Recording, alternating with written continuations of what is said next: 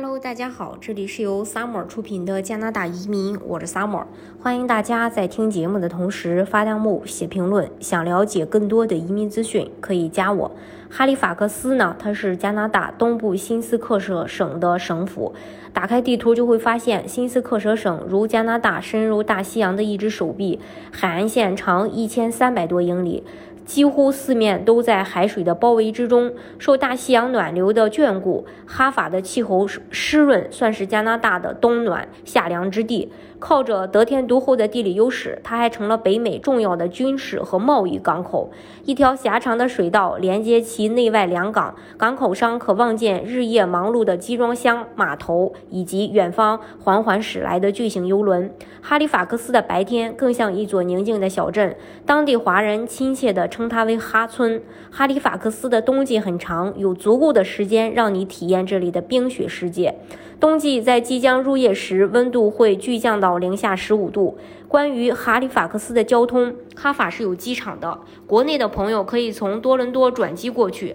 这里的人出行一般都是开车。哈利法克斯市中心有多条公交线路，你可以开车从城北到南边绕一圈，再开回来，大概不到一个小时。所以在哈法不需要租车，也可以把城区的景点都走一遍。如果去郊区需要租车，从机场就可以租到。哈法城市不不大，人口密集，在市中心读书基本可以依靠公交系统。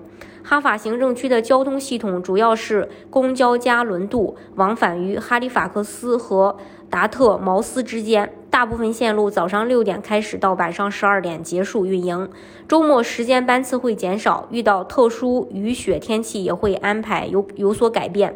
巴士基本无人售票，成人单次票价两块五加币。你可以在超市买纸币或月票，呃，每月七十八。五岁以下儿童免票，五到十五岁儿童和大于六十五岁的老人都是有折扣价的。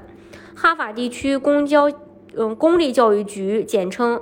HRSB 位于加拿大新斯克舍省的首府哈法，为一百三十四所学校提供服务，是加拿大大西洋地区最大的学校系统。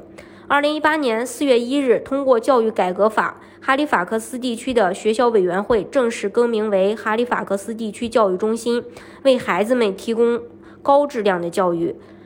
贝德福德和福赛斯教育中心。贝德福，嗯，贝德福德校区位于哈法，呃，这个贝德福德该校区，嗯，是哈利法克斯公立教育局下的一个中学之一。该校开设了十到十二年级的课程，目前在校人数大概六百人。约翰亚历山大麦克唐纳高中位于哈法的，呃，上塔唐龙。该校开设十到十二年级的课程，目前在校生约一千两百人。开设哈法沉浸沉浸课程和大学先修 AP 课程。马斯克多比特农村高中成立于1951年，位于哈法农业社区，呃当中的马斯特科呃马斯科比特学校开设七到十二年级课程。目前在学校，呃的这个学生有八百人。学校提供了一个综合的法语课程。新斯克舍省的这个医疗卡叫 MSI，是新斯克舍省为符合条件的居民提供的免费医疗保险服务，包括住院，呃，还有牙科、医疗、验光等服务的承保。SMI 由新省政府管理，同时省内卫生保健部门为医保服务提供直接的政策指导。就医前将新将新省健康卡出示给医院或者家庭医生看之后，就可以呃免费获得这个医保服务了。健康卡需要自己申请，申请通过后会为每位家庭成员发放健康卡。如果你的健康卡丢失或者损坏，在补卡时需要支付十加币的费用。NS 省健康卡只能本省内生效，在别的省看病需要自费。另外，他的申请资格是需要获得新斯克舍省医疗保险福利的资格，必须满足加拿大公民和或者是永久居民，在新斯克舍省定居的居民，每年在新斯克舍省住满一百八十三天的人，在 M I 呃 M S I 系统下注册过，在哈利法克斯生活过。如果是夫妻俩。呃，租两室一厅的公寓，新一点的要近两千加币一个月，老的可以有一千五加币左右。如果是大人带小孩儿租一室一厅的话，可以在一千二左右。